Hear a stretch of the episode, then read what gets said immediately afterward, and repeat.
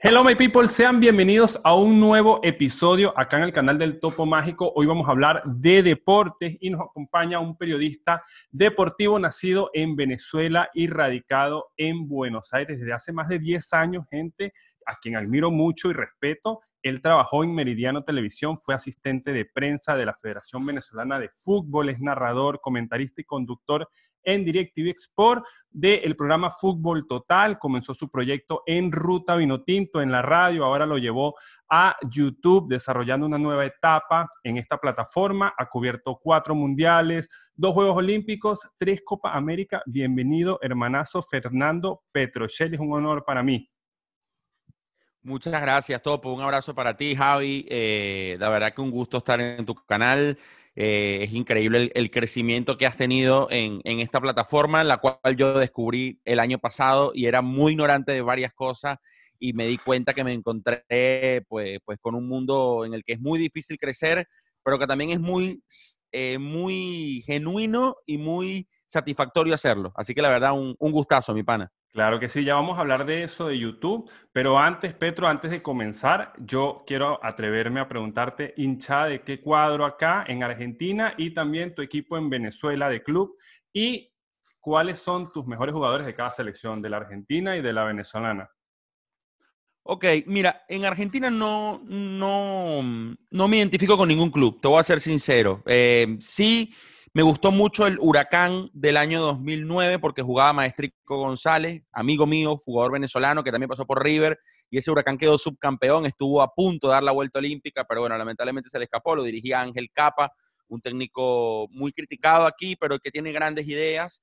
Así que no tengo un equipo aquí en Argentina con el que me identifique, tenga la camiseta y vaya a hinchar a la cancha. En Venezuela crecí siendo el Caracas Fútbol Club, obviamente soy caraqueño, iba al estadio a ver los partidos del Caracas, pero te soy honesto, cuando uno empieza en esta profesión, eh, uno se desprende o se va desprendiendo en lo absoluto de, las pasiones porque ya ejerces otro rol. Pero sí, cuando Chamo era del Caracas Fútbol Club. ¿Y, jugadores? los jugadores sí. A ver, bueno, eh, es una pregunta. Sí. Es una pregunta truco porque, a ver, si me hablas de los más talentosos, yo creo que en Venezuela hay dos, que son Stalin Rivas, eh, jugadorazo, de la década de los 90, que lamentablemente creció en un momento en donde el fútbol venezolano no tenía tanto auge o no, tenía, eh, no era tan mediático, no era tan apoyado, y Ronald Vargas, que es un jugador que lamentablemente lo han perseguido las lesiones durante toda su carrera, pero aún eh, eh, al día de hoy se encuentra en Europa jugando en Bélgica. El mejor de la historia, Arango, no hay duda, pero una cosa es el mejor y otra cosa es el más talentoso. Y en Argentina, este, obviamente creo, creo que Messi ha marcado un, un, antes y un después. Yo no vi tanto la era Maradona, quizás sí en su recta final, pero he tenido la posibilidad de disfrutar como periodista, incluso alguna vez en la cancha en vivo, eh, al genio del fútbol mundial como, como es Messi.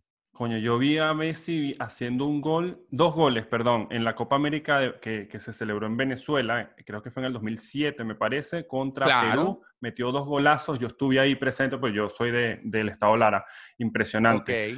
Fernando, cuando llegaste hace 10 años acá, eh, había solamente un aproximado de 2.000 venezolanos viviendo acá en la Argentina. Hoy en día se calcula que existen más de 190.000. Esto es un aproximado, obviamente. ¿Cómo te sientes hoy en día caminando estas calles de la ciudad de la furia y escuchando eh, acentos caraqueños, maracuchos, orientales, andinos? ¿Cómo, qué, sientes, eh, o sea, comparándolo como cuando llegaste? Mira, cuando llegué quizás uno escuchaba a un venezolano y cruzaba la calle y le das un abrazo o los saludaba. Era realmente algo atípico. No, no, no éramos tantos. Habían dos locales de comida, eh, no había ningún lugar para reunirse. Este, y hoy, hoy uno se siente que está caminando en Altamira, en el, a ver, estás en Alto Palermo y crees que estás en el San Ignacio. Es impresionante. uno camina dos cuadras y escuchas mínimo entre 30 y 50 venezolanos en dos cuadras. O sea, de verdad que es una cosa que ha ido creciendo a medida con el tiempo y ya hace que uno no extrañe tanto. Uno extraña quizás la vieja Venezuela, la, Venezuela que yo abandoné. Eh, yo en realidad no abandoné, me surgió una oportunidad laboral. Yo no quería irme de Venezuela, yo no buscaba abandonar el país. Surgió una oportunidad que era, era irrechazable y gracias a Dios, bueno, pude, pude aceptarla y también pude aprobarla, porque primero fue un periodo de prueba de, de tres meses pero hoy, no sé, hay 50, 60 restaurantes, eh, se han hecho miles de eventos de, venezolanos que yo también he, ejercido sí, ya vamos a hablar de que creé hace algún tiempo. Pero, pero sí, sin dudas creo que, que, te hace sentir más en casa. Eh, es increíble el éxodo que hay. Creo que también el tema de que Argentina, el, el tema del, del, papeleo no sea tan complejo, eh, ha ayudado a que la gente elija Buenos Aires. Pero sí, me hace sentir a gusto. Me hace sentir a gusto con las personas que vienen a trabajar, que es, en su gran mayoría, que son honestas, que son respetuosas, que son responsables, porque no me gustan los, venezolanos que, que, que manchan el nombre de nuestro país, porque personas como tú, como yo, que tenemos años en este país y muchos más, pues hemos trabajado con mucha mística y con mucha ética, pues para que un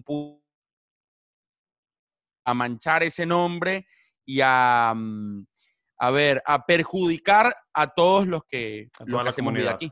Claro, es así. Yo vi que estuviste en Venezuela en enero dictando unos cursos de locución y ahora lo haces de manera online, bueno, por todo lo de la cuarentena, el tema del COVID-19. ¿Cómo te sientes en esta nueva faceta como profesor? ¿Te gusta dar clases? ¿Qué onda con eso? Mira, eso fue el año pasado, el 2019 para mí fue un año muy importante porque si bien entendía el rol que ocupaba en DirecTV eh, de privilegio, porque me toca estar en fútbol total muchas veces, comentar partidos de los más importantes en Europa, ir a los eventos internacionales, pero dije, no quiero simplemente quedarme con eso y aburguesarme, creer que ya lo logré todo, porque no es así. Y el año pasado creé el canal de YouTube y surgieron lo de los cursos de radio. El primero fue, fue una prueba. Lancé un mail, un tweet, perdón, y dije, vamos a ver qué pasa en Buenos Aires. Eh, ayudado quizás por el éxodo masivo de venezolanos, vamos a ver qué tal. Y se llenaron 15 cupos en dos horas. Fue una cosa que no, no esperaba más de 150 mails, hicimos una segunda edición que se llenó a las 6 horas, terminamos haciendo tres ediciones en un mes. ¿Cómo me siento? Al principio fue un desafío muy grande, eh, quise preparar un curso eh, muy meticuloso, que la gente no pagara un cupo porque me conocía, pero se fuera decepcionado. Este tipo es un pirata, este tipo lo que estás contando anécdotas, está improvisado, no tiene lámina, no tiene un patrón a seguir, o sea, realmente no se preparó para ello. Eh, así que me siento muy bien, primero porque eh, la respuesta de la gente ha sido excelente. No he visto a gente aburrida, gente que falta a la segunda clase, que no agarra el diploma, que no participa, que ve el teléfono. Y bueno, gracias a Dios ya han sido 13 ediciones, como tú dices, cuatro en Argentina, dos en Chile, fui a Venezuela, hice tres en Caracas, más de 82, 85 personas este, se sumaron en Caracas, a Puerto Ordaz, a Valencia y ahora dos ediciones online, que la última tuvimos 38 alumnos y la verdad muy emocionante porque es un curso muy sincero, Javier, bueno, ya tú me conoces, nos hemos visto, hemos hablado, yo trato de ser y creo que soy una persona muy auténtica, muy frontal, no es un curso en el que yo me guardo mis cartas exitosas y, y, las oculto y soy mezquino. Yo cuento aprendizajes, cuento éxitos y cuento errores también, cuento fallos, cuento mi proceso de, crecimiento. Y la gente creo que se ha identificado mucho con, la propuesta y gracias a Dios ya ahorita en, bueno, no sé cuándo, cuándo va a salir esto, pero a finales de junio vamos a tener nuestra tercera edición online y me siento muy a gusto eh, dictando, eh, dictando clases y ejerciendo la docencia. Es una pasión que descubrí tarde, pero creo que descubrí también el momento justo. Claro, es verdad, todo llega en el momento indicado. Y la verdad que te, felicito, de verdad, ser profesor no es fácil. Bueno, eres el aficionado número uno de la Vinotinto de la selección, se puede decir que eres el presidente del club de fan. Y bueno, sí, ahora que tienes una década viviendo acá en la Argentina y que vives y has visto cómo es la euforia que genera la selección de acá, ¿verdad? La AFA en, el país, que esto desde hace, muchísimo, desde hace mucho tiempo. ¿Cómo, o sea, qué crees tú ¿qué sientes que le falta a, los, a la hinchada venezolana como para sentir una pasión como la que se respira acá? Mira, quizás ser más constante. A ver, hay regiones en Venezuela donde el fútbol se vive con una efervescencia muy similar a la de aquí. A ver, ser fanático del Deportivo Táchira, vivir en San Cristóbal, Mm. ir todos los domingos a Pueblo Nuevo y tener 20 y 30 emisoras de radio diarias que te hablan de la actualidad del Deportivo Táchira, que te buscan testimonios de los jugadores, montarte en un taxi cuando llegas a San Cristóbal y el taxista sabe del Deportivo Táchira de la Vinotinto y vas al mercado y están hablando de fútbol. Eso es muy bonito y eso se genera cuando juega la selección venezolana. Sí, quizá falta más a nivel regional en cuanto a clubes. En Caracas hemos tenido grandes equipos este, y lamentablemente la afición, hay una, hay una afición muy fiel, son los demonios rojos, otras barras que se han ido sumando, pero en líneas generales no hay, un, no hay una compañía de 20 mil, 25 mil personas siempre en el Estadio Olímpico y tampoco creo que ayuda el tema de la difusión. O sea, tú vas a Caracas y no ves una pancarta, un aviso del Caracas Fútbol Club y creo que falta más tema de marketing, en, en, mi humilde opinión, con todos los equipos. Eh, ir, ir generando esa marca adoptando ese sentido de pertenencia. Hoy a las 5 de la tarde eh, los jugadores de Mineros van a estar dando una firma de autógrafo. Hoy a las 4 de la tarde hay una clínica con, Richard Paz y tales jugadores. Y así, este, obviamente eh, partimos en desventaja, Javi. Eh, fuimos el equipo que el último que llegó a la Copa América, el último en Sudamérica que, que se instaló en las eliminatorias o que participó en las eliminatorias. Aquí en Argentina hay escuela de periodismo deportivo, por ejemplo. En Venezuela hay una materia optativa. Entonces aquí naces con eso ya incorporado y en Venezuela, pues hemos, hemos ido tratando de que la gente se identifique a raíz de aquella generación de Richard Páez, de esa Vinotinto del año 2001. Creo que ese fue el antes y un después, eh, por más que sí había fútbol en los 70 y en los 80, porque he visto imágenes de, colegas como Tomás Muñoz que sube videos, ahora que murió lamentablemente Daniel Nicolac, eh, eh, ex arquero de la década de los 80, uno veía el brígido full en un marítimo contra Táchira o marítimo contra Minerven, pero no es lo mismo de 2001 para acá, donde creo que el fútbol venezolano ha crecido, donde sus directivos quizás no han crecido a la par y, donde pues cada vez la gente habla más de, del deporte y del deporte venezolano y, y del torneo de primera división. Sí, es verdad. Quizás no es, tu, no es tu fuerte, pero obviamente te tengo que hacer estas dos preguntas con respecto a la NBA porque son dos cosas que están pasando. Lo primero, la serie del último baile de Michael Jordan, no sé si la viste, de los eh, sí, y lo de la muerte de Kobe Bryant, que sí fue hace unos meses, pero igual fue muy reciente. ¿Cuál es tu opinión al respecto? No, mira, eh, yo era muy fanático de la NBA antes de venirme para acá. Esa década de los 90 vi casi todas las finales. Aparte teníamos a Cara Herrera en ese momento como primer venezolano en la NBA, que ganó dos anillos con los Rockets de Houston, con Hakim Olajuwon, Robert Horry, Clyde Dressler en el 95, Sam Cassell, etcétera, etcétera, etcétera. Y yo era un anti-Bulls. O sea, yo, yo iba por los Jazz, yo iba por los Seattle Sonics con Sean Kemp Gary Payton, me gustaba la dupla de Carmelo y John Stockton. Obviamente admiraba a Michael Jordan y valoraba su talento y era el número uno sin duda. Era pro Lakers, yo crecí viendo a los Lakers cuando ya no estaba la era post Magic Johnson. Y, la serie, para mí hablando en cuanto al contenido, para mí es una pieza audiovisual de las mejores que he visto en mi vida. ¿Por qué? Eh, por los testimonios, por cómo se cuenta, por los recursos audiovisuales, por la musicalización, porque no solamente te cuentan la historia de Jordan, sino que te enteras de Steve Kerr y lo que pasó con su padre, te enteras de que Scottie Pippen era uno de los jugadores peor pagos de la NBA, cosa que parece insólita. Te enteras de la guerra interna dirigencial entre Jerry Krause y Jordan y Pippen. Te enteras de los inicios de Phil Jackson te enteras un poco más del trasfondo de Dennis Rodman, que formó parte de aquel equipo de los Pistons, de los Bad Boys, a finales de la década de los 90. Entonces te van contando, pero de repente de forma cronológica saltan de los 80 a los 90 y me encanta, me encanta que sea tan impredecible. Y la verdad nos muestra un lado de Michael Jordan que uno desconocía, que quizás uno sospechaba, pero un Michael Jordan retador, un Michael Jordan prepotente, un Michael Jordan por momentos hasta mal compañero, pero un Michael Jordan extremadamente competitivo que utilizaba esas artimañas o, eso, mm, eh, sí, o esas herramientas, pues para ganar. Eh, creo que es de lo mejor que se ha creado a, nivel audiovisual. Yo antes había visto, tenía en mi top Once Brothers, te la recomiendo, que es un documental acerca de la historia de Vlade Divac y Drazen Petrovic, este jugador de los Nets de New Jersey que lamentablemente fallece, cuando viene Yugoslavia, la antigua Yugoslavia, a jugar una Copa del Mundo aquí en Argentina de baloncesto, que de hecho enfrenta a Venezuela. Eh, en ese momento no, no, no, se había dado la guerra de la separación, ¿entiendes? De Croacia, este, Bosnia. Y Drazen Petrovic, si no me equivoco, saca una bandera de Croacia en, en la celebración y Vlade Divac como que se la saca. Este, y a raíz de ahí, ellos eran muy amigos y a raíz de ese gesto, eh, pues lamentablemente su, su amistad se quebró y más nunca pudieron hablar y luego Croacia se forma como equipo de baloncesto. Entonces Petrovic representaba a Croacia y Divac a Yugoslavia cuando ambos estaban antes en Yugoslavia. y eran tan amigos y por un tema político, ¿verdad? Por un tema de ideología, lamentablemente no pudieron hablar más y Petrovic murió y Divac termina yendo a, Croacia, si no me equivoco, a ver la tumba. No estoy teniendo muchos spoilers, pero la gente ya la vio, seguro. la, gente ya la vio, en Netflix. 8 o 10 años. Pero bueno, antes de esa me, apareció The Last Dance y dije, listo. ¿Esa la, la conseguimos en Netflix también o está en, en otra plataforma? Eh, es un ESPN 3030.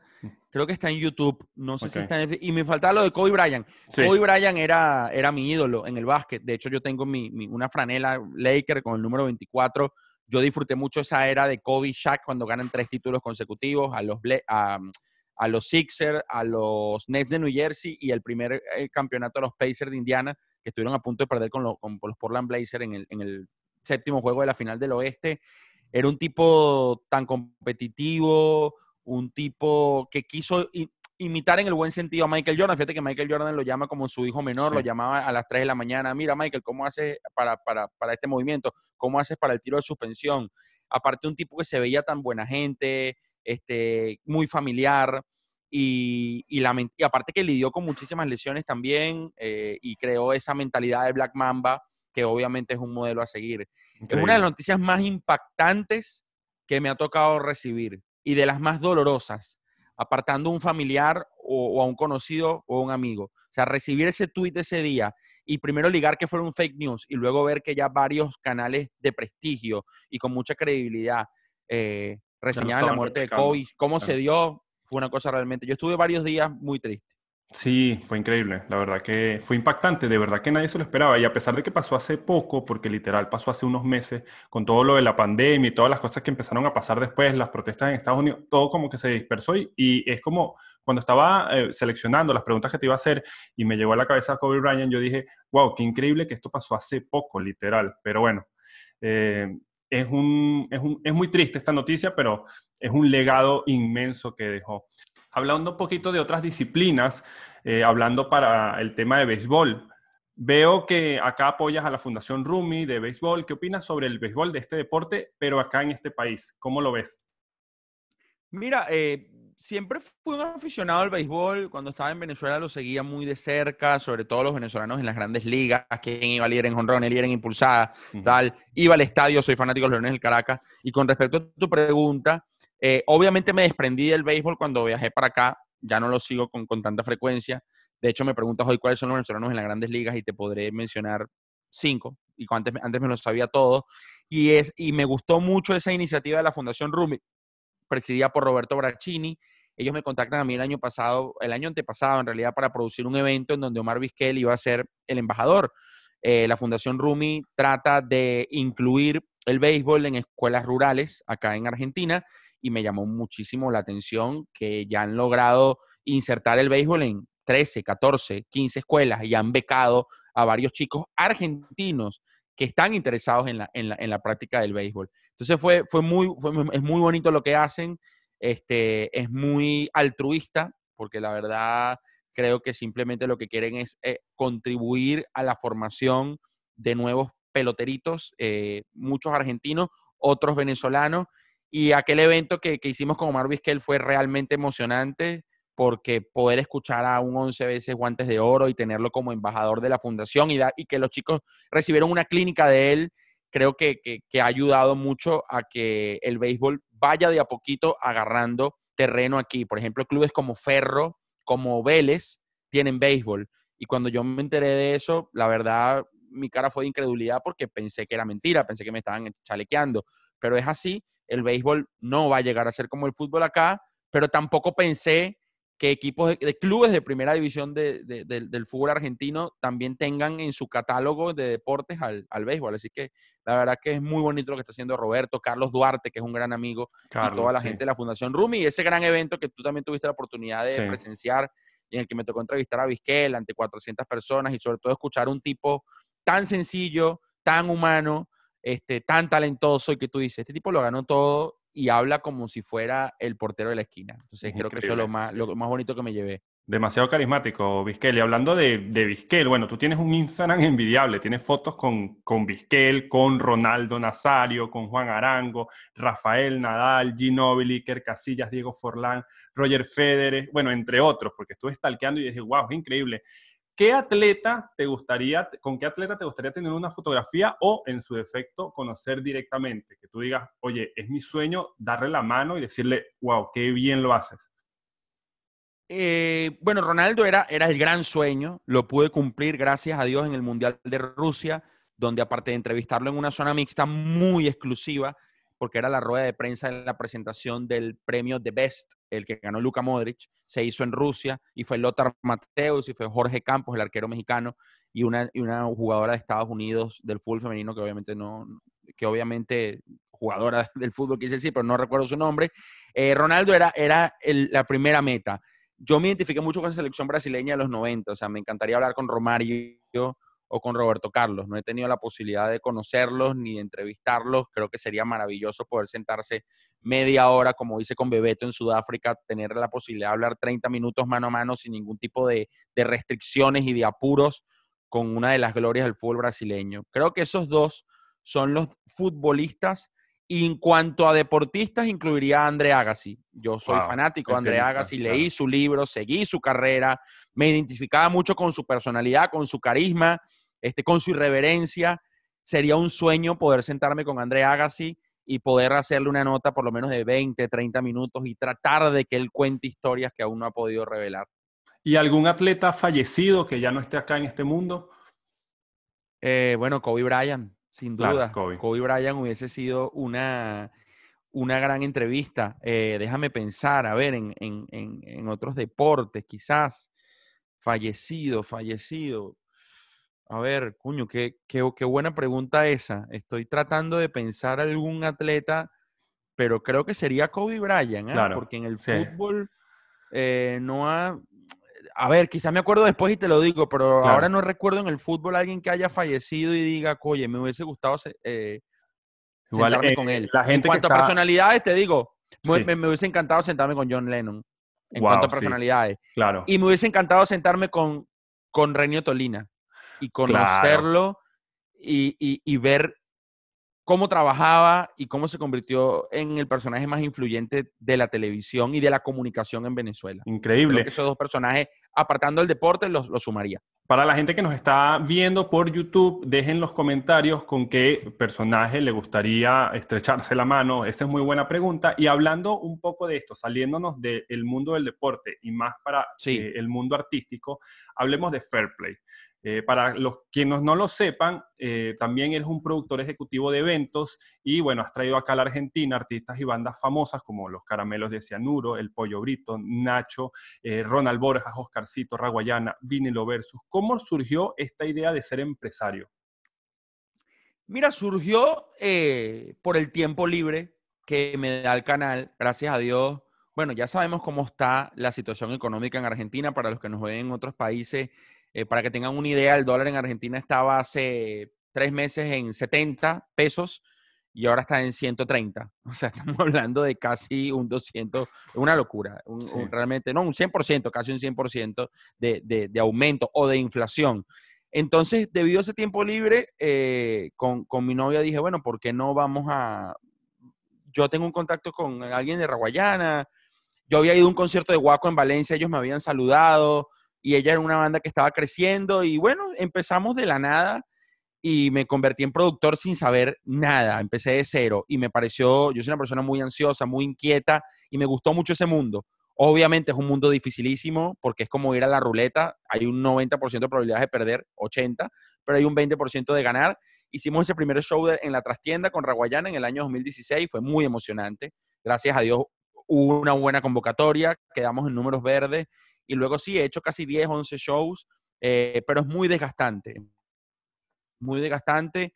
Sí, he conocido personas, me he hecho pan de los caramelos de cianuro, de vinilo versus, del pollo brito, de Ronald y Nelson, que fue uno de los últimos, Oscarcito, pero la verdad que demanda demasiado tiempo y a veces es muy ingrato, porque puede salir el show bonito, todo, y, termina, y terminas en números rojos. Entonces tú dices, bueno, todo el esfuerzo que yo llevé a cabo este, para perder plata, No, entonces he preferido más abocarme ahora a lo mío. Cuando yo estaba en pleno apogeo de shows, por ejemplo, en el 2017 creo que produje seis shows y en el 2018 cinco shows. Eh, no, no existía el canal de YouTube, no existían los cursos. Eh, hoy creo que lo no, no lo he dejado de lado, pero sí ha pasado a un segundo plano. O sea, como que calculo muy bien antes de decirle sí a un representante. Claro. Porque hay que tener en cuenta muchísimas variables. la fecha, el venue, el artista, el precio del ticket, demasiadas cosas. Pero sí, lo disfruto y, Fair Play sigue allí y bueno, vamos a ver qué hacemos más adelante. Pero por ahora estoy mucho más enfocado en mi carrera, eso es así. Sí, hablando de tu carrera, recientemente te mudaste a la plataforma de YouTube. En un evento donde nos encontramos, me dijiste literalmente, oye, qué difícil es eso de ser youtuber. ¿Cómo manejas esta movida de las redes sociales de YouTube? ¿Te gusta? ¿Es un nuevo desafío? Me fascina, me fascina. Eh, al día de hoy somos casi 27 mil suscriptores que obviamente son números pequeños en YouTube, pero para mí son significativos. No, no, no son casi llenar un estadio. Claro. Bueno, tú tienes, tú tienes cuánto, 54 mil, tienes el doble. Una locura lo, lo, que has logrado con tu canal, Javi. Y aparte, también ha generado mucha adhesión, no solo de los venezolanos, sino de los argentinos y de personas de, de, otros países. Lo disfruto muchísimo. Eh, hace poco cambiamos la, la, parte gráfica, un diseñador de México que trabaja con humoristas, dijo, me llamó, mira, que veo en Ruta Vinotinto un gran potencial, yo te conocí en la Copa América de Chile hace cinco años, quiero ayudarte. Yo le dije, mira, a nivel económico ahorita no, no, no, no puedo pagarte tu trabajo, pero no, te preocupes, vamos hacia adelante. Y Ruta Vinotinto se ha convertido, eh, por eso justamente tengo aquí el cubo, eh, en la casa de los fanáticos de la selección venezolana, en donde hablamos con los jugadores, con los exjugadores, en donde los jugadores se sienten a gusto quizás por el tiempo que tengo yo cubriendo el fútbol nacional, o se sienten en confianza conmigo de contar cosas que quizás no revelan en otros espacios. Hacemos análisis tácticos con una pizarra y analizamos los partidos de Venezuela. Y la verdad que cada vez la comunidad va creciendo y es muy satisfactorio. Yo veo a YouTube como un gimnasio, no puedes descansar, no puedes fallar una semana, tienes que seguir generando contenido y aparte es mi espacio. Yo en DirecTV no puedo hacer una entrevista de una hora, yo en DirecTV no puedo sacar una pizarra y hablar 20 minutos de táctica. Eh, vienen ideas nuevas, muy buenas, que las voy a develar cuando, cuando sea prudente, porque me ha pasado mucho en mi carrera que a veces cuento las cosas antes de tiempo, y seguro te ha pasado a ti, Javi, y las cosas se caen, pero creo que estamos en un gran momento de ruta, a un año de su creación, un año y dos meses, y, y es mi ventana y aparte es la ventana para nuevos estudiantes de comunicación social que nos ayudan en la cuenta de Instagram a escribir y que también tendrán su espacio aquí en, el canal. Así que estoy muy feliz con el crecimiento y con el desarrollo de Ruta Vinotinto. Y mi equipo, perdón, Juan Andara, Sara Cerfati, que viven aquí en Argentina y que los quiero nombrar por si no se me molestan y son parte fundamental de Ruta. Sí, claro que sí. Por cierto, hablando de esto, yo tengo un amigo venezolano que justo se está recibiendo acá en Argentina como periodista deportivo. Él te hiperamira mucho, te respeta muchísimo y así como él hay muchísimos jóvenes que te ven como un referente. ¿Qué mensaje le darías a ellos eh, que están comenzando a estudiar o que están comenzando, o sea, recién recibidos, recién graduados y que están comenzando su carrera profesional en el periodismo o en la comunicación social? ¿Qué mensaje le dirías? Mira, em, primero, esto para mí es lo primordial. Si te gusta el periodismo deportivo, es porque debes sentir esa pasión.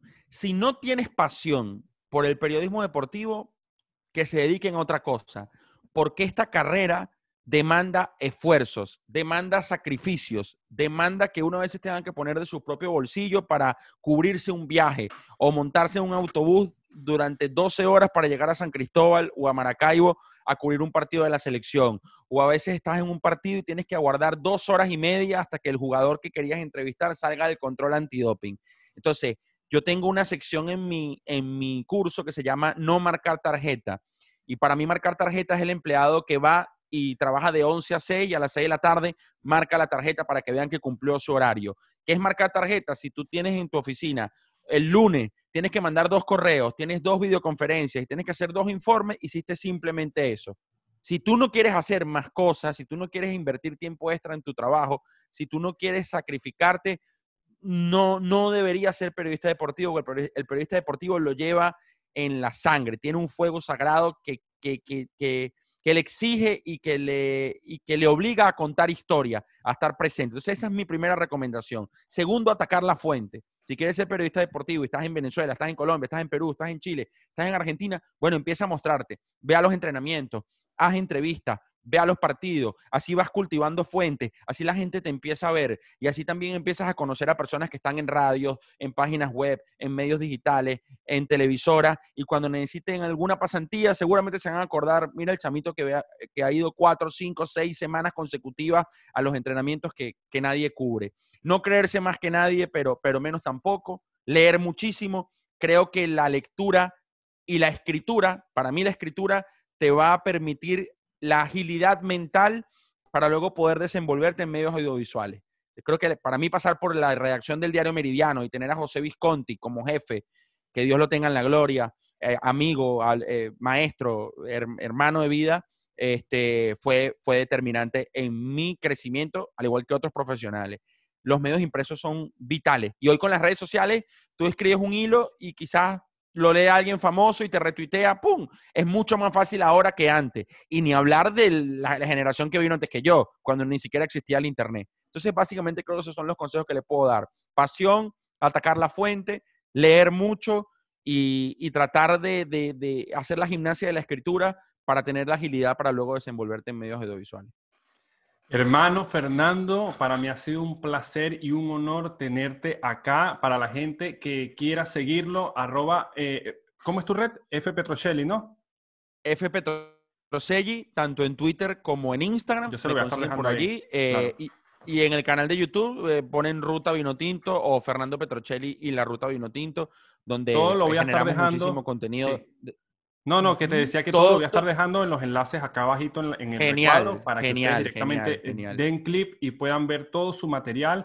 Vayan por allá, pásense para los amantes del deporte, del fútbol, de la vino tinto, para aquellos venezolanos que nos están escuchando y para los argentinos también. Yo realmente estoy súper agradecido que hayas accedido a esta entrevista. Todo este material también va a estar saliendo por eh, Spotify, Google Podcast y Apple Podcast, por todas las plataformas de audio, por si nada más nos quieren escuchar mientras, no sé, están en el auto, en el transporte público, bañándose, haciendo ejercicio, sacando al perro y ustedes nada más se entretienen escuchándonos. Y bueno, vayan también a lo que sería mi canal de YouTube. Eh, suscríbanse, dale like, manito arriba si quieres más videos así qué persona te gustaría que entrevistáramos. Y bueno, Fernando, un placer enorme. Después hacemos otro video cuando pase todo esto de la cuarentena, lo hacemos ya personalmente. Andamos por ahí, blogueamos algo por la ciudad, nos comemos un choripán y mostramos a la gente, no sé, los estadios de acá que también estaría súper interesante. Y bueno, no sé, las cámaras son tuyas si quieres dar un último mensaje. Cuenta conmigo, Javi. Gracias, gracias a ti por, por, la oportunidad. Este, sé sé lo, lo, que has crecido y lo influyente que eres en este mundo de, de, YouTube y lo influyente que eres también para la comunidad venezolana acá, acá en Buenos Aires. Ha servido quizás de guía para las personas que se vienen sobre cómo sacar los papeles, cuánto cuesta un mercado, dónde puedes alquilar. Eso está buenísimo porque la gente no, no viaja a ciegas. Y la verdad que encantadísimo. Un abrazo, este, felicitaciones por tu crecimiento, por tu canal. Ojalá, es muy raro hacer un, Zoom cuando estamos quizás a 20 cuadras, pero bueno, la, la cuarentena lo exige así y, debemos cumplirla. Y un abrazo para, para toda tu comunidad. Eh, ojalá nos puedan seguir en nuestro canal y también obviamente sigan, sigan a Javi y, y nos reencontramos pronto. Claro que sí, hermanito. Chao, chao, cuídate. Un abrazo.